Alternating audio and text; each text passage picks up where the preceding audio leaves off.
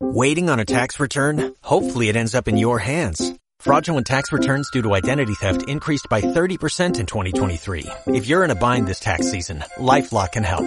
Our U.S.-based restoration specialists are experts dedicated to helping solve your identity theft issues. And all LifeLock plans are backed by the Million Dollar Protection Package. So we'll reimburse you up to the limits of your plan if you lose money due to identity theft. Help protect your information this tax season with LifeLock. Save up to 25% your first year at LifeLock.com slash aware.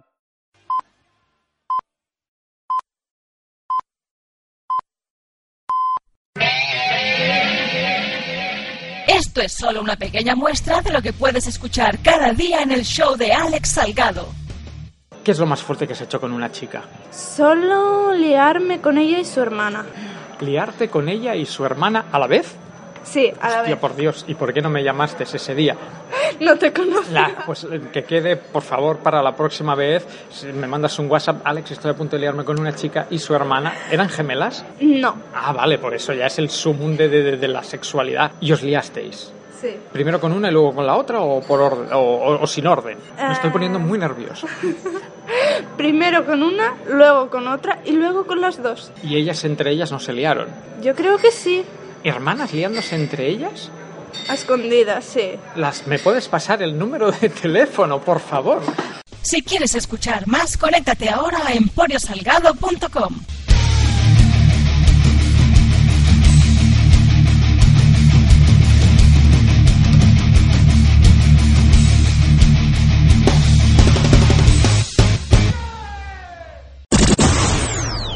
Bienvenido a una nueva edición de Emporio Salgado. Con el patrocinio de actricesdelporno.com y videochaterótico.com. Y por último, les ofrecemos algunas imágenes de penes con la idea de molestar a los censores y de iniciar alguna discusión controvertida. Canguros asesinados por algún candidato presidencial homosexual. Bandas armadas de críticos exterminando cabras mutantes. Bien, ya está. Adelante, sintonía. Entra ahora en el mejor videochat de todo el país. Descubre los mejores vídeos y habla en directo con sus protagonistas. Pídeles lo que quieras. Actrices del porno como Carla Pons, Carolina Abril, Claudia Boom, Samia Duarte y más de 800 chicas amateurs emitiendo solo para ti. No esperes ni un minuto. Entra ahora mismo en actricesdelporno.com.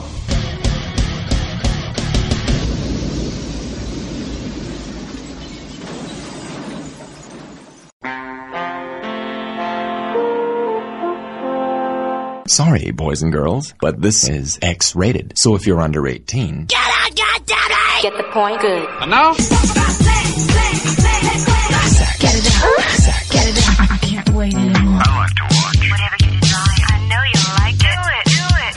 We do it all night long. Hola, ¿qué tal? Bienvenidos a Memorias de una mala persona, ese audio diario donde servidor Alex Salgado, a base de anécdotas de mi vida eh, profesional, os enseña a vosotros, queridos oyentes, eh, el cartón piedra, el corchopán, la mentira que hay tras los medios de comunicación, la gran patraña que es la radio, la televisión y los diarios. Este verano entramos ya a, saco que la anécdota es, es buena. Este verano me, me paró un grupo de, de personas por, por la calle. Bueno, en realidad solo me paró una chica. Esto me, me suele pasar mucho, y supongo que si me pasa a mí, le pasa a, a- a la mayoría de gente que sale en, en la tele o que ha salido en algún momento en la tele, que es eso, ¿no? Que, que sales en la tele, la gente te ha visto, pero no sabe exactamente dónde, no sabe tu nombre, no sabe el programa, simplemente sabe que, que, que- le suenas de algo, ¿no? Que "Ay, este es el de la tele. Bien, eso ya es malo, y de eso hemos hablado varias veces en Memorias de una mala persona, pero cuando eso sucede con una sola persona, pues una persona que se cruza contigo por la calle, sí que, y me ha pasado bastantes veces, la situación es violenta, pues se te quedan mirando, incluso se te acercan de perdona, ¿eres el de la tele? Y tú en ese momento, pues, dices, sí, lo soy. Y o te haces la foto, o firmas el autógrafo, o, cruzas las cuatro frases de rigor, la otra persona coge y se va. Ya es violento, ¿no? Que te digan, tú eres el de la tele. Insisto, hemos hablado muchas veces de ello en Memorias de una mala persona. Y creo que ya lo expliqué aquí. Solo en una ocasión fue en el metro de Barcelona, solo en una ocasión eh, yo me negué a, mantener una charla con una persona que fue muy pesada, muy desagradable, un tío muy insistente. Y cuando me dijo, ¿tú eres el de la tele? Le dije que no. Le dije que no porque, porque no, porque no me pilló en un buen día. Él fue mm, se pasó de, de, la raya, o sea, se pasó de la confianza. ¿Tú eres el de la tele? No, no lo soy. Y aún así el tío insistiendo que sí que lo eres, que no, que no lo soy. pero, pero bueno, lo que decíamos, cuando, cuando es una sola persona, pues bueno, la, te duele, ¿no? Que, pues, no sé, imagínate que tú eres eh, Julio Iglesias o que tú eres Enrique Bumburi, no sé, o que eres el cantante del canto del loco, ¿cómo se llama el chico este con cara de delincuente? Eh, Dani Martín. Y te paran. Y, te dicen, tú eres el de la música, ¿no? ¿Verdad que no tiene sentido? O imagínate que, que, fuera Picasso, Dalí, Van Gogh por la calle de, oiga, tú, eres el de los cuadros, ¿no? Pues esto es lo mismo, tú eres el de la tele. Me ha pasado, me ha pasado con lo de la radio y me ha pasado con lo, con lo de la tele. Tú eres el de la tele. Incluso en una ocasión, un chico se me acercó en el, en el tren y me dijo, eh, felicidades por los libros. A lo que yo le respondí, ¿los has leído? en plan de, ¿has hecho algo más que verlos en un escaparate del FNAC o del corte inglés? Felicidades por los libros. Como felicidades. Tú eres el de las medallas olímpicas. Felicidades por las Olimpiadas. Mm, atleta, que sé que, que, sé que... ¿Os imagináis que alguien parara a Messi por la calle y le dijera, tú eres el del fútbol? Calla, que igual pasa, ¿eh? Estoy aquí metiendo la, la pata y igual pasa. Tú eres el del fútbol. ha de ser triste. Bien, cuando eso, insisto y, y, repito, cuando eso pasa en solitario, pues te jode, pero ya está. Es un momento, máximo cinco minutos y se acabó. El problema, y como me sucedió a mí este verano, es cuando esto sucede en grupo. ¿Por qué? Porque, y esto también lo he comentado muchas veces en mis programas, los grupos tienden a clonarse. Quiero decir, mi grupo de la EGB, ahora la ESO, o como leches se llame, tu grupo de la EGB o de la ESO o de la universidad o, o de, del, del apartamento de verano, todos los grupos tienden a clonarse. Esto lo he dicho muchas veces, tanto en la radio como en la tele. Todos los grupos tienden a repetir el estereotipo. Los estereotipos. Está la guapa, el guapo, el listo, el empollón, el gordo, la gorda, el gracioso, el feo, el bajito todos somos como pequeñas pandillas, como, como los Goonies, pero en versión, no sé, Barcelona, Madrid, San Sebastián, Valencia, allí donde, donde estés tú, España, Sudamérica, donde sea, todo. Se repite cíclicamente y en el fondo esto nos lleva a darnos cuenta que no somos tan especiales, que siempre nos pensamos de, Ay, como yo no hay otro. Uh, o como decía la canción, que de como tú ninguna, pues una mierda, como tú hay 200 más eh, en el mismo universo y universos paralelos ya ni te cuento si nos agarramos a la teoría de cuerdas. Bueno, volviendo, cuando te cruzas con el típico grupo, siempre suele estar el, la gorda. Y lo siento si hay gordos, gordos, gordos, gordos, gordos. Ahora ha sonado canción de Curruchaga. Oh, los gordos, gordos. Lo siento si me está escuchando algún gordo o gorda, porque supongo que no todos los gordos serán así de extrovertidos, pero el típico, la típica gordita, suele pasar con gordos y con feos. Vamos, que como sabes que no puedes integrarte en el grupo de ninguna otra manera, lo haces llamando la atención eh, riendo, eh, haciendo la pelota a, los demás, eh, o cuando de repente te cruzas con un famoso por la calle, siempre el que da la voz de alerta, el que vacila al famoso, es el gordo, la gorda, el feo, la fea. Y, lo siento si ahora estoy enfadando a alguien, pero es verdad. Yo recuerdo una ocasión, iba con mi mejor amigo, con Albert, por, por la calle, era, era el día nos tenemos que remitir a principios de los 2000, ¿eh? eh era un día, el día antes que saliera a la venta una novela de Harry Potter. No sé cuál, si la tercera, la cuarta, la quinta, la sexta, no lo sé porque no, no soy seguidor de las aventuras de, de J.K. Rowling. Pero era un día de estos que iba a salir a la venta, que se ponía a las 12 de la noche a la venta un, un libro de, de, Harry Potter y no sé cuántas librerías de Barcelona pues te permitían hacer cola para tener el libro antes que nadie, bla, bla, bla. Y yo iba con Albert por la calle, no sé, serían las ocho, las nueve, era invierno, ya era de noche, y nos cruzamos con un grupo de 20 personas, chicos y chicas, todos disfrazados de Harry Potter, con las gafitas, la túnica, el flequillito, y uno me reconoció, uno o una, y, ¡el de la tele!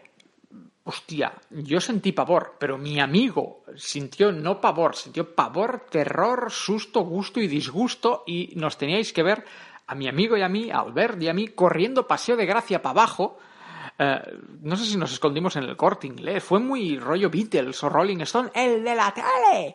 Y obviamente me reconoció uno o una, el resto corrieron por, por, borreguismo, por, por seguimiento de la masa, de que hay alguien de la tele, que, que hay un famoso, a por él.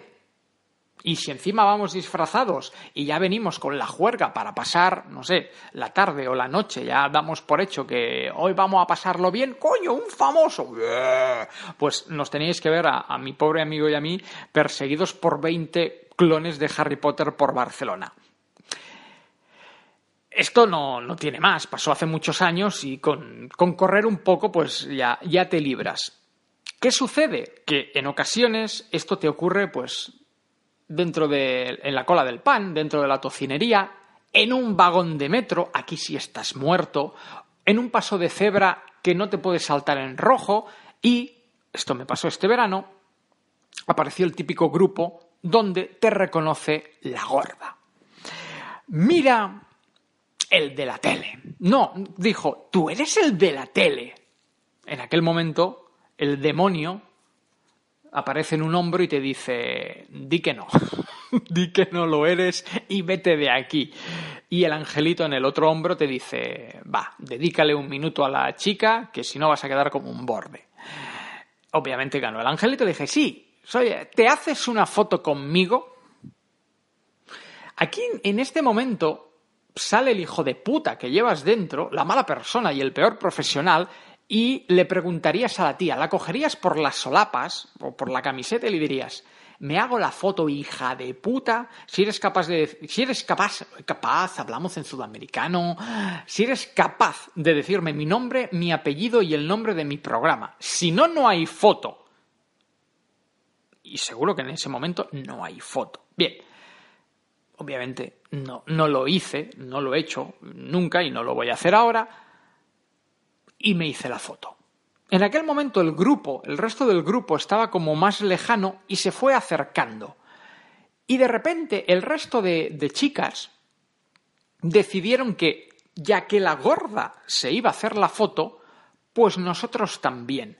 Y te acabas haciendo 10, 11 fotos con 10, 11 personas que no saben quién eres, porque la primera, la gorda, te ha reconocido el de la tele, ya no sabe quién eres, ya no sabe a qué te dedicas, no sabe si eres el doctor Bartolomé Beltrán, si eres Mariló Montero o si eres Alex Salgado, y posiblemente ni lo sabe ni lo quiere saber, simplemente eres el de la tele, es como si te cruzas, pues eso, con el del fútbol, la foto y fuera.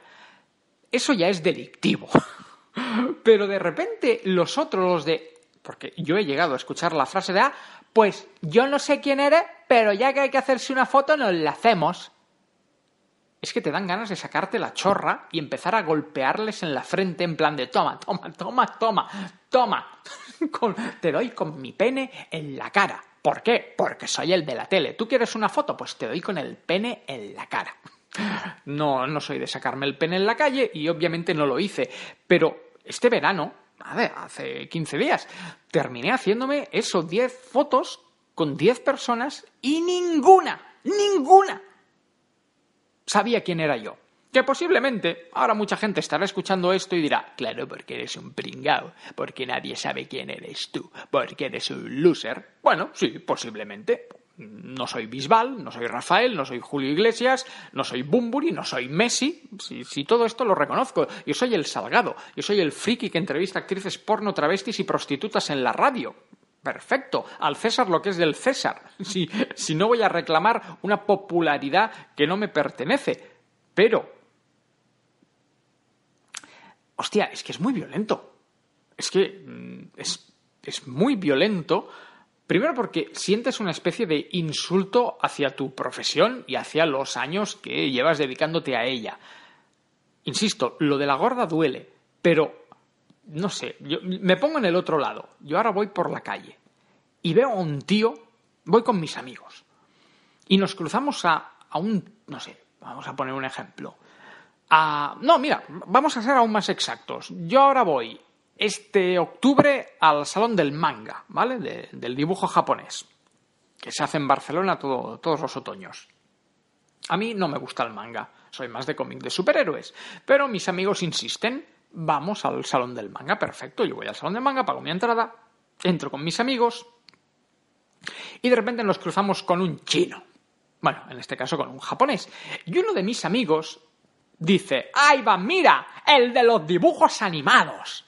Y ese resulta ser un dibujante japonés, vete a saber tú si de Mazinger Z, de Dragon Ball o de Chuchiki Mamuko. Si es que existe alguna serie que se llame Chuchiki Mamuko. Pues ese es el de... Ese, mira, el dibujante.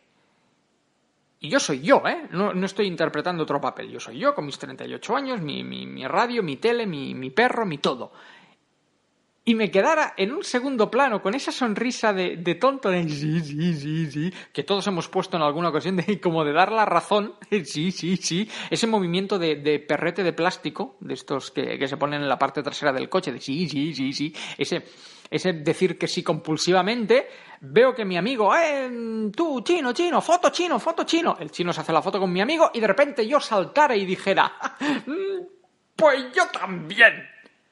¿Para qué cojones quieres una foto con un chino que no sabes quién es? Si luego no lo vas a poder poner en Facebook, porque ¿qué vas a poner? Aquí en el salón de manga con un chino que es famoso, con un chino que no sé quién es, con un chino que me han dicho que es alguien. Obviamente no vas a delatar tu subnormalidad profunda en las redes sociales. O sí, que hay gente que hay gente para todo. Yo no lo haría. Yo no lo haría. O sea, yo no lo haría. Y y sé que no lo haría. Esto, mira, esto no lo he contado nunca. Mi padre, ahora no porque ya es mayor, pero en sus años de juventud, cuando yo era muy pequeño, mi padre se parecía mucho físicamente al exjugador de, del Fútbol Club Barcelona y cocainómano profesional Julio Alberto. El exjugador del Barça y cocainómano profesional Julio Alberto y mi padre eran clones. Durante una época, no sé si por la barbita, el pelito, la delgadez, pero eran clónicos. Y coincidió, obviamente, con la etapa que Julio Alberto estaba esnifando cocaína en Barcelona, noche sí, noche también, junto con, Maradona, que aún resuenan los por, por ciertas esquinas de, de ciertas discotecas. Bueno, pues yo viví mi infancia viendo cómo mi padre no quería pararse en ningún semáforo y mi padre ha llegado a saltarse semáforos de Barcelona a velocidades que ríete tú de Fernando Alonso solamente para evitar, eh, y yo esto lo he vivido, que le parara gente a Julio Alberto, Julio Alberto. Claro, mi padre, mi padre, el señor Salgado Senior, ha llegado a firmar autógrafos como si fuera Julio Alberto. Mi padre muy hijo de puta también, pero yo he visto a mi padre firmar. ¿Era Julio Alberto? Sí, un autógrafo. Un autógrafo. Y suerte que en aquella época no existían móviles con cámara, ni cámaras, ni, ni móviles, ni nada.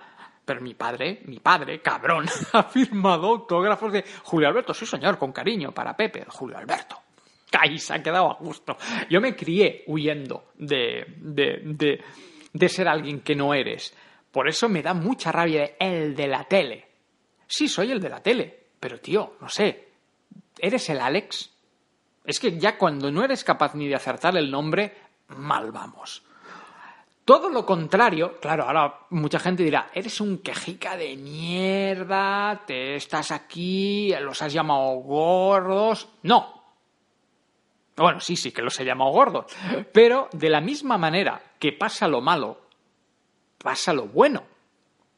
Y eh, esto lo explicamos en el especial San Jordi, cuando yo me sinceré con vosotros y hablamos de, lo mucho que aprecio y quiero a, la audiencia de Emporio Salgado, a la audiencia que, me ha seguido estos 20 años, los que compran el libro, escuchan el podcast, los que siempre están ahí y los que vayas donde vayas se, se vienen contigo. Pues hay una chica, y me acordaré toda la vida de su nombre, mm, se llama Teresa, Teresita, eh, solo la he visto una vez en mi vida. Y si la he visto más, mm, se me ha pasado completamente eh, desapercibido, pero ahora entenderéis el, por qué me acuerdo de esta ocasión en particular de, Teresita. Teresita, si nos hemos visto más veces, lo siento, pero, perdóname en el alma, pero es que la que voy a contar a continuación me, me marcó mucho. Un día yo tenía que ir a comprar, estamos hablando de esta Navidad, no, la Navidad de hace dos años, yo estaba por el centro de Barcelona, acompañé a un, a un amigo al trabajo y me, fui a dar un paseo porque tenía que comprar un regalo de Reyes que además era un regalo de estos encargo, ¿no? Que ya te, dicen, quiero que me regales esto. Eran jabones de estos aromáticos y bombas, bombas de baño para, para que salga espumita cuando te bañas y estas, estas mierdas. Pues yo tenía que ir a una tienda que hay en el centro de Barcelona a comprar, pues esos jabones. Y yo iba, como ya he explicado muchas veces, con eh, los auriculares. No encendidos, ya lo he dicho muchas veces, la mayoría de veces que me veáis con auriculares no están encendidos, simplemente los llevo para evitar que alguien me grite por la calle, ¡eh, el de la tele! No, no te he oído, llevo auriculares. Sí, hijo puta, lo siento, lo he heredado de mi padre. Bueno, pues yo iba por la calle y de repente me cruzo con un grupo de creo que tres chicas y un chico, o cuatro chicas y un chico, eran un, grupo así mixto, jamón y queso. Pasan por mi lado, ves que te miran, ves que te reconocen, y que más de una persona del grupo te reconoce, pero en ese momento nadie hace el gesto, obviamente yo tampoco lo hice, de, de pararse y tú sigues hacia arriba, era la calle Balmes de Barcelona, yo sigo hacia arriba, ellos siguen hacia abajo y de repente, esta chica, Teresa, o Teresita, dijo, es Alex. Y se ve que esta chica a mí pues, me, quiere un montón y me ha seguido mucho y, le gustan mucho los programas, pero a la vez eh, sentía una profunda vergüenza de eh, acercarse a decirme algo. Y no sé si su amiga, su hermana, su prima, no, no recuerdo exactamente quién es, dijo, ¿cómo? ¿Pero cómo no vas a saludarlo? Ahora vas a ver. Y empezaron a gritar, Alex, Alex. Y empezaron a subir la calle Balmes para arriba, cual manada de, jabalís. No, solo ellas dos. El resto del grupo, aquí fueron muy, muy sinceros. Como no me conocían, o como no sabían quién era, se quedaron esperando en el semáforo. Ya vol cazad, cazad a la gacela y luego volvéis. Ahí ves, ahí fue, a eso es lo que hay que hacer. ¿No conoces? No vas. Perfecto.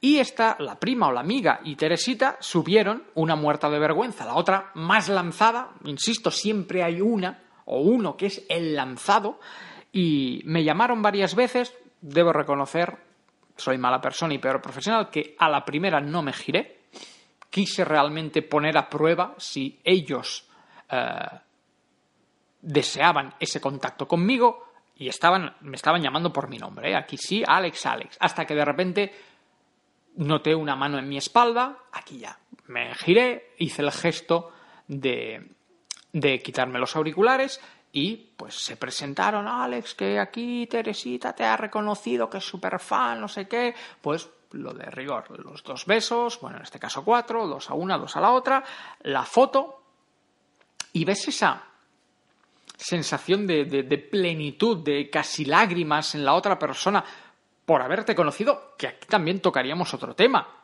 Eres el de la radio, eres el de la tele. Mm, valoran tu trabajo y eso no tiene precio. Pero coño, yo aún sigo flipando y me parece muy fuerte que alguien llore. O eh, se le aquello lagrimillas en un poquito se le cristalice la mirada. Me, parece muy fuerte. Me encanta, ¿eh? Me encanta, porque eso quiere decir que tu trabajo está llegando. Pero hostia, ver a alguien que, que llora, mm, que es un sentimiento más de tener delante a Enrique Iglesias que a Mario Vargas Llosa. No, señor Vargas Llosa, me encantan sus libros. Por favor, deme con el pene en la cara. Y la chica, pues ahí, súper tímida, ay, es que no se atrevía a decirte nada. Y yo, pues, ¿cómo no te vas a...? Lo típico, ¿no? Sale, te, sale tu lado más extrovertido, pero ¿cómo no te vas a atrever? Tal, y las fotos que haga falta, y ya está. Y luego, yo siempre cuando me cruzo con alguien por la calle y nos hacemos una foto, siempre insisto, cuélgala en Facebook o cuélgala en Twitter. No sé, es una manía que tengo. Y le dije a esta chica, cuélgala en Facebook. Y efectivamente, no pasó ni media hora y esta chica ya colgó la, colgó la foto en, colgó la foto en, en Facebook. Maravilloso. Son los dos, los dos polos opuestos, ¿no? Los que realmente te hacen sentir una situación muy desagradable porque mm, es que no saben ni tu nombre y te hacen perder eso media hora, tres cuartos. Venga, foto. Porque, insisto, es que yo he llegado a escuchar la foto de yo tampoco sé quién eres, pero ya que hay que hacerse una foto, acojonudo. No sé, eh, pues por esa, por esa regla de tres, vete al Salón Erótico de Barcelona, te acercas al primer actor porno, pues yo tampoco, no sé quién eres, pero ya que hay que chupar polla, pues se chupan polla. ¿Ves? Pues, no sé, he visto un rabo gordo, no sé quién eres, pero mm, fóllame. ¿Verdad que no lo vas a hacer? Pues esto es lo, esto es lo mismo. Y el día que fuimos perseguidos, mi amigo Albert y yo, por las hordas de Harry Potter, aún esa anécdota sale en, muchas cenas de, amigos, de estas de recordar anécdotas de, de, la mili. Y luego está el lado bueno de gente como Teresita, que es capaz de correr contra dirección por la calle Balmes solo para decirte hola y, hacerse una foto contigo. Son cosas que no, que no tienen, que no tienen precio. Pero bueno, es eh, un poco el, mensaje que, que, quería transmitir en el, en el programa de hoy. Menos borreguismo, y de verdad, si no sabéis quién es alguien, pues oye, es que, perdón que me, que me extienda, yo he pedido, ¿cuántos autógrafos he pedido yo en mi vida? Creo que puedo haber pedido cuatro o cinco autógrafos en toda mi vida, hace muchos años que no, que no pido un autógrafo. Y, y se pasa muy mal. A ver, los dos primeros autógrafos que pedí no fueron ni para mí. Uno fue al Magic Andreu, el mítico Magic Andreu, debe estar vivo, no lo sé. Le pedí un autógrafo para mi hermana. Y el tío casi no me lo quiso firmar. No, no, ahora no. Ah, ¿Cómo, cómo que no? Insistí, ¿Cómo que no? Que el tío al final, yo debía tener 13, 14 años y al final el, el, tío me lo acabó firmando, pero al principio no quería. ¿Cómo no vas a...? Hijo de puta, te para un niño de 12 años por la calle y le vas a negar un autógrafo. Venga ya, hombre. Es por eso que 20 años después yo me he acabado haciendo fotos con gente que no sabe quién soy. Pero bueno, al menos tienes la decencia de hacerte la foto. Y muchos años después eh, le organizamos una fiesta a mi hermana en un bar y apareció Enrique Simón. No sé si os acordáis de Enrique Simón. Enrique Simón era el presentador de un programa que se llamaba Supermarket en Antena 3, que era como una especie de carreras con carritos y meter productos en un carro. Fue un presentador que tuvo una época de estar muy de moda en la tele, principios de los 90, mediados de los 90, Enrique Simón estuvo muy de moda. Pues nosotros teníamos una sala privada en un restaurante alquilada para hacerle una fiesta a mi hermana y en un momento que, lo típico que te agobias, que sales a tomar un poco de aire, en la puerta del restaurante estaba Enrique Simón. Y yo le dije, hostia, Enrique Simón, un autógrafo para mi hermana, que es su cumpleaños y además está aquí, le hará mucha ilusión. Obviamente mi hermana no tenía ni puta idea quién era Enrique Simón, pero no sé, me salió ese espíritu de hermano mayor de, bueno, firmarle un autógrafo a la niña. Y que también le costó un poco, que tuvimos que insistir dos o tres veces. Enrique Simón, volvemos a lo mismo, gilipollas. Te estoy hablando de una niña pequeña que está cumpliendo años y que está detrás de esa pared. No le vas a firmar en un folio, Enrique Simón, que no te estoy pidiendo 10.000 pesetas. Bueno, luego años más tarde le pedí un autógrafo a Miliki, este ya sí para mí, y también puso reparos. Y ya está, yo diría que tengo uno de un tenista y uno de Epi, del, jugador de baloncesto, no de la, de la, de la mascota esta de Barrio Sésamo, de la titella, pero estos no los, no los pedí yo, los pidió mi padre para mí, pensando que, me haría ilusión un autógrafo de, de Alex Correggia y de, y de Epi. Los tengo por casa. no sé. Hace gracia. Tampoco los vas a tirar, ¿no? No vas a ofender a, a, tu padre. Un hijo, un autógrafo de Epi. Yo no quiero un autógrafo de Epi, papa. Pero bueno, están en casa, están en casa aún, guardados en, en alguna caja. Bien, eh, para acabar, eh, eso, que, que, que el autógrafo perdón, es que se me, ha, ido completamente la cabeza. Estaba pensando, se me han cruzado pensamientos. Estaba pensando lo que os quería decir para despedir y dónde leches debe estar el autógrafo de Epi, que yo diría que igual mi padre ha acabado tirando el autógrafo de Epi, no sé, ahora lo llamo. Bueno, pues el autógrafo, y más ahora que, que, los móviles llevan cámara. Yo creo que hay ciertas cosas que, que están completamente desfasadas. A menos que seas un coleccionista, gente, pues no sé, que colecciona pósters de Hollywood y los quiere firmados por estrellas. Hoy en día, que la fama es tan efímera, que hay tanta gente que se hace eh, popularcilla, eh, mm, famosilla de dos duros, gente de OT, de, de, La Voz, vamos, Gran Hermano, la isla de los famosos, gente que va a ser famosa un año, dos años y luego va a desaparecer. ¿Para qué quieres un autógrafo? ¿En serio? ¿Para qué? ¿Quién quiere un autógrafo de nadie? ¿Quién quiere un autógrafo mío? ¿Para qué quieres un autógrafo mío? ¡Eh, que yo agradecidísimo! Y encantado de, firmarlos, pero... ¿Quién quiere un autógrafo mío? ¿Qué se hace con un, con un autógrafo mío? A ver, una foto lo entiendo. Eh, la foto sales tú, te puedes masturbar. Pero, ¿un autógrafo? ¿En un folio? Para Pepito, con cariño, Alex. Nos vemos en el próximo capítulo de Memorias de una mala persona. Chao, chao. Sorry, boys and girls, but this is X-rated. So if you're under 18... Get out, God damn! Get the point? Good. And now? Get it out. Get it out. I can't wait anymore. We do it all night long. Hola, ¿qué tal? Hola, ¿qué tal? Hola, ¿qué tal? Bienvenidos a una nueva edición de Memorias de una mala persona, ese audiodiario, ese audioblog dentro de emporiosalgado.com, donde el servidor Alex Salgado repasa eh, en modo didáctico para ti esas vivencias que a lo largo de 20 años de carrera, ya casi 21, Estamos a finales de septiembre, el próximo mes de diciembre ya será mi año 21, 21 años dando por el culo, eh, y nunca mejor dicho, en el mundo de la radio y de la televisión y, bueno, de los medios de, de comunicación, 21 años. Yo recuerdo cuando era pequeño y escuchaba a José María García, pese a que no me gusta el fútbol, y él decía, llevo 35 años. Y yo pensaba, hostia, 35 años, ¿cuánto tiempo? Coño, pues yo ya llevo 21. Qué triste es la vida, amigos, qué triste es la vida. Eh, bueno, el programa de hoy es un programa especial. Porque está hecho con trozos de otros programas. Esto no quiere decir ni que vaya a volveros a explicar la misma historia otra vez, ni que eh, vayamos a poner trozos de zapping de otros programas. No.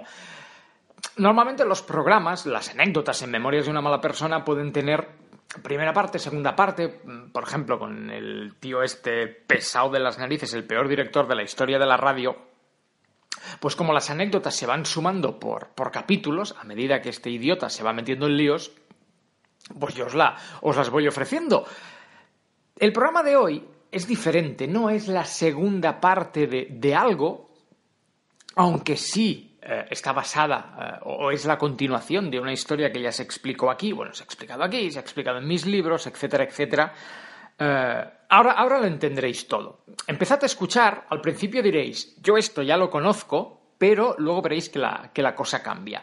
Como todo el mundo sabe, todos los que sigáis mi carrera más o menos y los que seáis nuevos, pues bienvenidos. Ahora vais a conocer un pedazo de la historia de España eh, yo llevo, como he dicho antes, 20 años eh, en, el mundo de la radio y de la televisión. De esos 20, los primeros 4, 5, 6 años fueron en, emisoras chiquititas. Sí es cierto que a partir del segundo año, ya de, la mano de Albert Castillón, que ahora está con, con Susana Griso en Antena 3, ya doy el salto a, colaboraciones con, con emisoras más grandes, en este caso con, con Onda, Onda, Onda, Onda, Onda, que matasco, con Onda Rambla, lo que luego sería Punto Radio y que ahora ya no existe, la emisora de Luis del Olmo.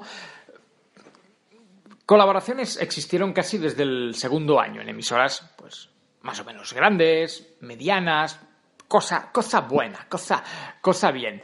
Pero eh, en lo que se referiría a, mi carrera, a la, a la, mía, no a colaboraciones en otros programas, pues eso, los cuatro cinco primeros años fueron en, en emisoras de Barcelona, de, del área metropolitana de Cataluña, Radio Gracia, La Una de Sants, Sans Montjuic Radio, emisoras que hoy en día están casi mmm, desmanteladas por, por, culpa de programas como este, por, por, culpa, bueno, por culpa no, la, la evolución ¿no? de, de, la radio por Internet, la evolución de la radio digital, la llegada de los podcasts, está haciendo que cada vez sea menos necesario tener que recurrir a la radio de tu pueblo o a la radio de, de tu barrio. Pero bueno, resumiendo, que, que yo me forjé, como muchísimas generaciones de, de, locutores, aquí no hay nada de especial, en emisoras pequeñas, donde uno pues aprende, se pega sus primeras hostias, tiene sus primeros flanes, sus primeros haters, eh, pegas tus primeros polvos gracias a, que eres locutor,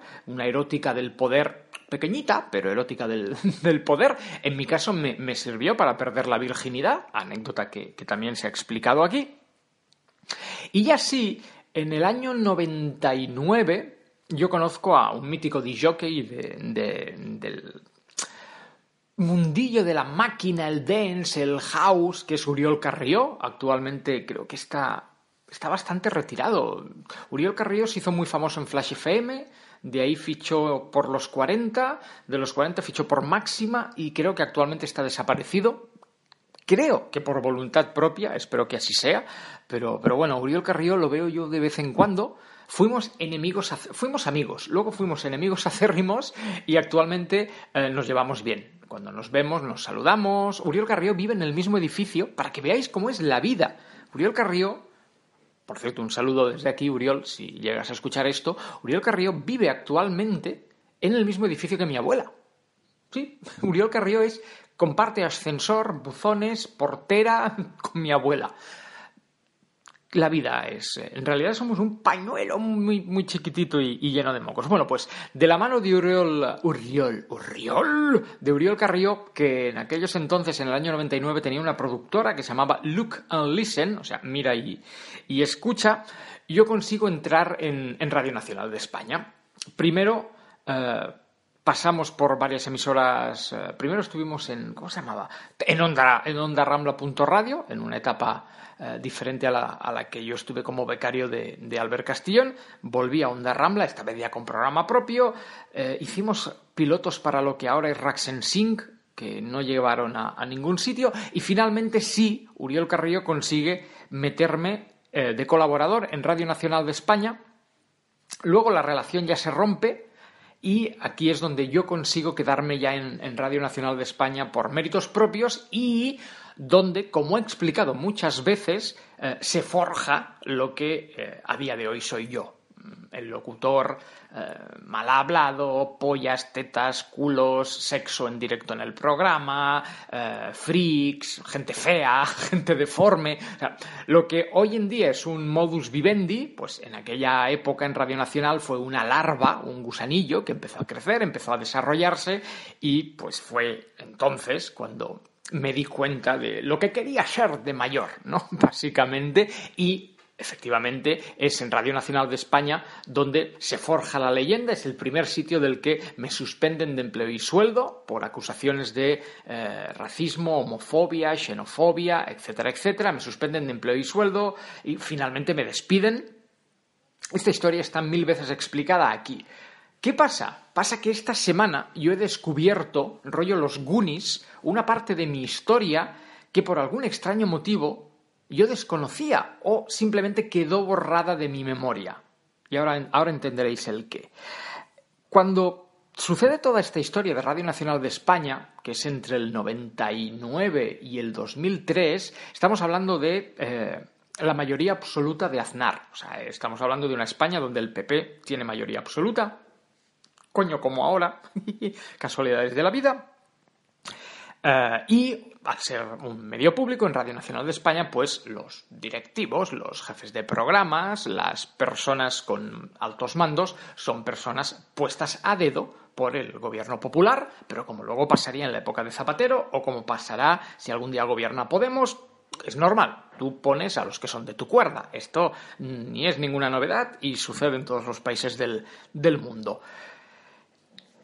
En Radio Nacional de España mandaba eh, una señora, barra señorita, barra dama, eh, llamada Ana María Bordas, que actualmente creo que sigue vinculada al grupo Radio Televisión Española. Si no me falla la memoria, está en televisión española, o sea, pasó de la radio a, a la tele. Su marido es un alto cargo de. Primero lo fue del Mundo y luego creo que actualmente está en el periódico de Cataluña. O sea, son un matrimonio que se manejan bien en los medios de comunicación. Ella muy cercana al Partido Popular. Y el jefe de programas barra jefe de informativos era un señor llamado J. No estoy dando un nombre en clave, su nombre es J. J es la famosa persona que cuando me despidieron me dijo, sí, a mí me gusta el sexo más que a nadie pero te tengo que despedir. Como si... ¿Qué te crees? ¿Que a nadie hay alguien en el mundo al que no le guste el sexo? Pero da igual, estás despedido. Bueno, yo siempre he acusado públicamente en mis. Bueno, yo siempre, cuando hablo mal, hablo mal de Radio Nacional de España. Y supongo que muchos de vosotros, oyentes habituales, oyentes casuales, lectores casuales, lectores habituales, e incluso yo mismo, me he llegado a creer una especie de mentira extraña. Cuando yo hablo de Radio Nacional de España, tiendo a pensar, y yo mismo me he llegado a creer, que los problemas eran con, con eso, con Ana María Bordas, con J, etcétera, etcétera, porque eran del PP, porque la emisora es pública, porque el PP es de derechas, la derecha es censora, la derecha no, no soporta los contenidos sexuales, etcétera, etcétera, etcétera. Yo durante años he mantenido esta teoría, y repito, está explicadísima mil veces en, eh, en mis libros y en, mis programas de radio.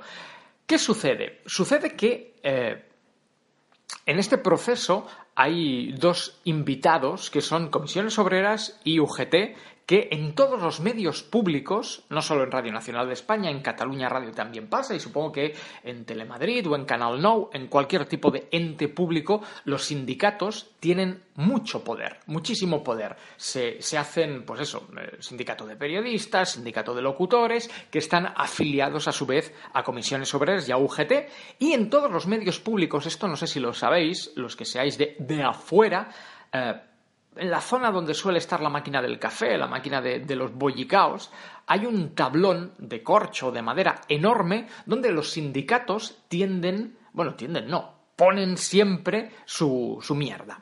Mierda entre comillas, que nadie se me enfade. Pues cuando hay bajadas de sueldo, pues se cagan en los directivos, cuando hay eres, se cagan en los directivos, o sea, es el, el rinconcito que supongo por obligación ceden las empresas a UGT y a comisiones obreras para que los sindicatos expongan sus quejas y todo el mundo que pase por ahí pueda ver pues que, que, el mundo no es maravilloso y que ocurren cosas buenas, malas, peores, mejores, etcétera, etcétera. Desde que yo debuto en Radio Nacional de España con mi programa propio, cuando fui colaborador nunca sucedió nada, pero en el momento en el que ya empieza mi programa, en el momento en el que a mí me dan el programa despertador de Radio Nacional de España y, como decíamos, nace el germen de, lo que hoy es Alex Salgado y empiezan a desfilar pues mujeres desnudas, chistes subidos de tono, efectos de pedos, etc, etc, etc. Yo no sé por qué, no me digas por qué comisiones obreras, obreras, lo digo en catalán, comisiones obreras y UGT la toman conmigo, pero la toman de una manera brutal y empiezan a aparecer notas contra mí. Notas que a día de hoy sigo guardando, las conservo todas, además las tengo inmaculadas, son notas de estas informativas, membrete de UGT, de comisiones obreras, eh, eso, eh, eh, comité de periodistas, comité de locutores, etcétera, etcétera, insultándome, pero vamos, llamándome, llamándome de todo. ¿Qué ocurre? Que en aquella época, Radio Nacional de España, o sea, en una emisora pública tú puedes ser funcionario, y ya se ha explicado en esta emisora, hay en esta emisora, perdón, ya se ha explicado en, Emporio Salgado cómo trabajan los funcionarios en las emisoras públicas, que es tocándose el chocho y viviendo de renta. Y aquí sí que se enfade quien se tenga que enfadar. En la radio pública y en la tele pública los funcionarios se tocan la polla y se tocan el chocho.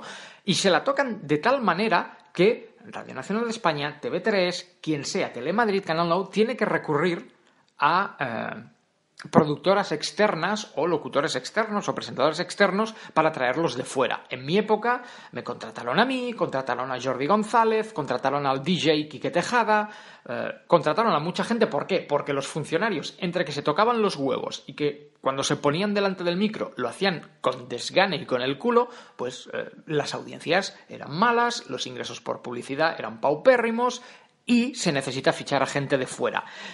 Que la dirección necesite traer a gente de fuera, en este caso a servidor, eso no quiere decir ni que yo sea el enemigo, ni que yo sea Satanás, ni, ni, nada de nada. Al contrario, si mi programa funciona, que funcionó, he explicado mil veces que la media de audiencia de Radio Nacional de España era de entre 3.000 y 5.000 oyentes y que mi, mi programa, cuando a mí me echan, rozaba los 75.000 oyentes. Mi programa.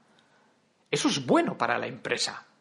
Que sí, que mi programa va de pedos, de tetas y de pollas. Hostia, lo siento, es una... Te no mancha a nadie. Es una historia que durante los años me va a perseguir, pero no es un cáncer, no es un sida, yo no soy un violador, yo no voy eh, poniendo cloroformo en, en, la cara de mujeres para luego violarlas en un rincón. Hostia, es un programa de humor con tintes sexuales, pero nadie va a venir a cerrar la emisora. El CAC amenaza a veces con multas, pero de verdad, o sea, empezaron, lo digo de verdad, y guardo todas las notas. No las leo aquí porque, uno, son larguísimas, todas eran de folio, folio y medio, dos folios, y además en, en, catalán, con lo cual no ibais a entender nada. Obviamente las puedo. Mira, me comprometo, otro día las voy a traducir y os leeré algunos párrafos. Ahora sería muy complicado extraer los párrafos más jugosos, pero oye, prometo tomarme mi tiempo en, en coger párrafos buenos, traducirlos y, leerlos en, en antena. Bueno, desde el primer día, Comisiones Obreras y UGT dando por el culo no lo siguiente. Son Comisiones Obreras y UGT los que fuerzan que yo sea suspendido de empleo y sueldo en, en, en diciembre barra enero, o sea, con el cambio de, de, año del 2001 al 2002, y las notas siguieron apareciendo. ¿Qué ocurre? Ocurre que a mí me terminan despidiendo meses después y por rencor, por rabia, por recuerdos eh, confusos en la cabeza, y por eso, porque mandaba el PP, porque la directora, pues eso, era cercana al Partido Popular, bla, bla, bla, bla, bla, bla, tiendes, como ya he explicado antes, a pensar que quien te ha despedido es la directora, o J, el, entonces jefe de, informativos, oh, qué cabrones los del PP. El otro día estaba reordenando yo un poco mi casa, cambiando un poco, pues ya sacando la ropa de invierno, empieza a hacer fresco, tal, y apareció la carpeta donde tengo todas esas notas de UGT y de comisiones obreras eh, guardadas. Y me dio por ojearlas. No me digas por qué. Instinto. Me puse a ojearlas y hostia, empiezas a, a darte cuenta de, de que durante años yo he estado hasta cierto punto muy ciego, muy engañado y explicando una historia que sí era verdad, pero no era la verdad absoluta. Descubrí una nota donde realmente se explicaba que la directiva de Radio Nacional de España, la directora en este caso Ana María Bordas, me defendió a capa y espada delante de los sindicatos durante meses y que finalmente mi despido fue por una cuestión de presión sindical. Yo siempre pensé que Ana María Bordas me había despedido. Yo siempre pensé que esa mujer me odiaba. Resulta, esto también se ha explicado en Memorias de una mala persona, cuando a mí me suspenden de empleo y sueldo es porque eh, en un mismo programa yo emito dos gags considerados lo puto peor. En uno, yo mataba a la directora, yo interpretaba, eh, yo tenía un personaje en el programa que era Marilyn Manson, una parodia del cantante Marilyn Manson, que eh, cada día mataba a alguien. Era la gracia del gag, ahora explicado así mucho tiempo después, no tiene mucha gracia, pero si escucharais los gags metidos en harina, con la música y todo, pues oye, hacía su gracia. Yo hacía de Marilyn Manson, cada día mataba a alguien y esa era la sección. Y un día, aprovechando que era el 25 aniversario de Radio Nacional de España, decidí que estaría muy bien matar a la directora. La maté, no, físicamente, pero hice ver que la mataba y que jugaba a bolos con su cabeza. Obviamente el gag es, es bestia, estás matando a tu superior y estás jugando a bolos con su cabeza. Fuerte, sí, pero volvemos a lo mismo, está dentro de un programa de humor que escucha básicamente gente joven. Yo siempre pensé que ese gag a Ana María Bordas le sentó como una patada en el estómago. Supongo que nadie quiere escuchar cómo lo humillan por antena, cómo lo decapitan y juegan a bolos con, con, con su cabeza. Pues resulta que no. El otro día repasando las notas de UGT y de Comisiones Obreras, resulta que Ana María Bordas ensalzaba ese gag y llegó a poner mi programa como ejemplo de cómo debería ser toda la programación de Radio Nacional de España. Veinte años después me he enterado, y me jode porque son documentos que en el fondo estaban en mi casa, que la directiva de Radio Nacional de España llegó a ponerme a mí como ejemplo delante de trabajadores que se tocaban el chocho como deberíais ser como este tío. Hostia, eh, y que sí, que el gag de, jugar a bolos con su cabeza, que le hizo gracia, que ella jamás me hubiera suspendido de empleo y sueldo, y que si fuera por ella o por su directiva, por sus jefes de programas, etcétera, etcétera, nunca me hubieran despedido. Al contrario, hubiera existido una segunda temporada de mi programa Despertador y posiblemente de los 50.000, 75.000 se hubiera podido subir a 100.000 y nos hubiéramos convertido en el puto programa estrella de, de, las mañanas en Cataluña y vete a saber qué sería tanto de Radio Nacional como de mí en estos momentos. Pero todo cambió por las presiones de UGT y de comisiones obreras. Tengo los papeles en mi casa, los releí después de muchos años y para mí fue una sorpresa saber que la historia pasó, en el fondo pasó, ya está. O sea, a mí me, me suspendieron de empleo y sueldo, luego me despidieron, pero no quien yo pensaba. Y no por lo que yo pensaba. Hostia, y es duro darse cuenta de que a lo mejor llevas, pues eso, 20 años insultando, metiéndote con alguien, cuando en realidad ese alguien nunca quiso tu, tu cabeza. y nunca, mejor dicho, lo de, lo de la cabeza. Tengo los documentos, prometo traduciroslos y, y relatarlos aquí, en, narrarlos en, el, en otro capítulo de Memorias de una mala persona.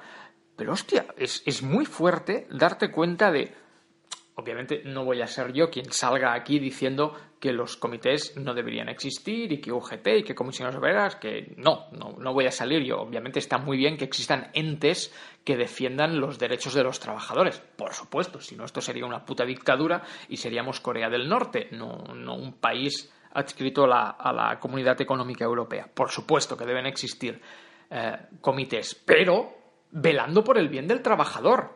Y si nos ponemos con, los cojones encima de la mesa, perdón por la expresión, mi programa nunca le quitó el trabajo a nadie, porque las, todas las personas que estaban haciendo mi programa cuando yo llegué ya eran personas de fuera de Radio Nacional de España, yo no le quité el trabajo a nadie, al contrario, gracias a mi programa se contrató a gente porque eh, ya se ha explicado muchas veces también en este podcast, eh, gracias a mi programa entró gente en informativos para dar los boletines en mi programa, eh, mi programa rescató a Rafa, que era un productor de Radio Nacional de España que llevaba muchos años de baja y volvió a trabajar y lo pusieron a, trabajar conmigo, que es, pues es un tío que estaba en su casa y de repente volvió a tener trabajo. Hostia, mi programa no era malo, mi programa subió la audiencia, pero mucho, de 5.000 a 75.000. Hay 70.000 tíos de diferencia. Mi programa no era malo, mi programa no era eh, nocivo para Radio Nacional de España, que sí que va de pollas, que sí que va de culos, que sí que va de chochos y que era un programa que iba de 6 a 8 de la mañana. Luego tenéis de 8 de la mañana a 6 de la mañana del día siguiente para hostia, haced lo que os dé la gana. Recuerdo cuando cayeron las torres eh, gemelas, que fue el 11 de septiembre, a mí me suspendieron, bueno, me suspendieron el programa. La directiva creyó conveniente eh, que se debía hacer un especial informativo y se hizo. Yo nunca me opuse a nada, yo colaboré se ha explicado muchas veces, bueno, se ha explicado muchas veces, creo que se explicó en el último capítulo que, que hablé de Radio Nacional de España. Yo estuve desde el 99 hasta el 2003 en Radio Nacional de España y nunca me dieron una mesa. Jamás. Yo llegaba y me iba directamente al estudio, no tenía una mesa de trabajo en la redacción. No me lo pusieron nunca fácil. Y aún y así, todo y con eso, perdón, el programa funcionó. El programa triplicó, cuadriplicó la audiencia. Y hostia, un día te, levantas, miras cuatro papeles, cuatro hojas y te das cuenta que el malo de la peli no es quien tú creías. O sea, Luke, yo soy tu padre. Desde aquí, eh, mi más sentido perdón a Ana María Bordas, a su familia y a quien pueda haber ofendido durante todos estos años. Ana María, no sé si algún día escucharás esto, pero eh, gracias por eh, defenderme delante de la gente. Gracias por ponerme como ejemplo de lo que se debería hacer en una emisora y, gracias por reírte con gags donde eras decapitada. Lo siento, han pasado 15, 20 años. Sé que es un poco tarde para disculparse, pero es que suena a película, pero he vivido ciego, engañado por, por... Bueno, también es culpa mía por no haber mirado los papeles antes, pero ¿qué quieres que te diga? Y amigos de UGT y de comisiones obreras, que insisto, que ole vuestros cojones por defender los derechos de los trabajadores, que viva Cándido Méndez, que viva el señor Toucho, que ole, muy bien, pero ¿de verdad era necesario darme, darme por el culo a mí? ¿De verdad era neces necesario cargarse un programa que funcionaba de audiencia? ¿De verdad era necesario?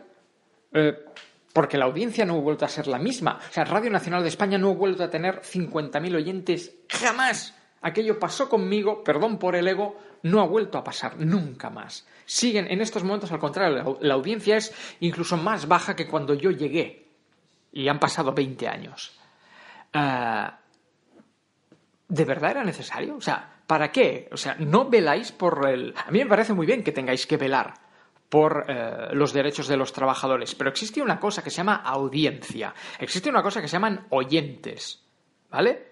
O sea, que tienen que haber funcionarios que cobren por hacer programas en entes públicos, por supuesto, pero esos programas deben tener un mínimo, ya no digo de calidad, sino un mínimo de frescura que eh, haga que la audiencia quiere escuchar esos programas, porque en el fondo lo que estáis haciendo es crear una especie de pez que se muerde la cola.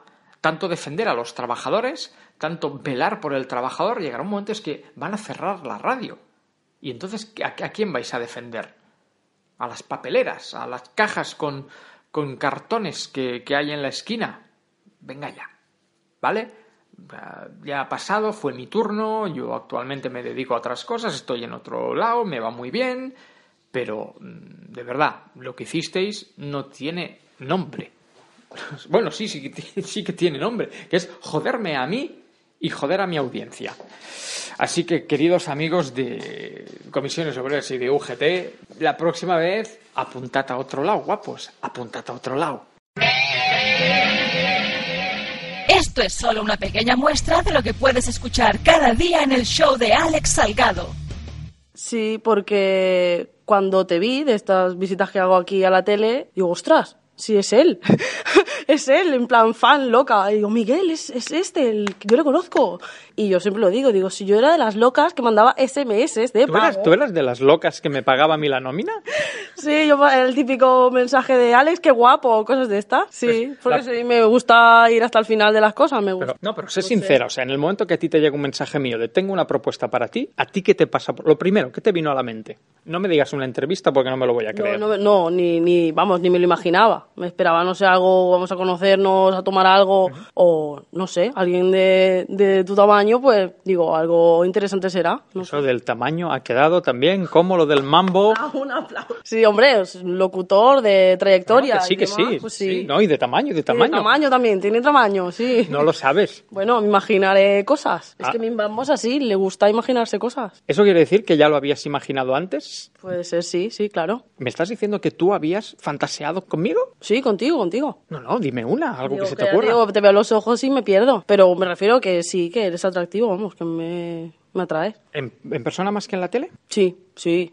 sin duda. Si quieres escuchar más, conéctate ahora a emporiosalgado.com.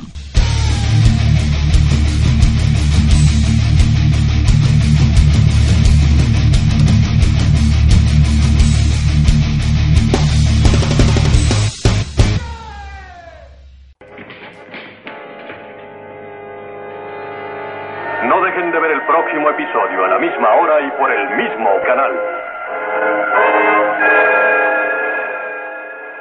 Acabas de escuchar Emporio Salgado, un producto exclusivo de actricesdelporno.com.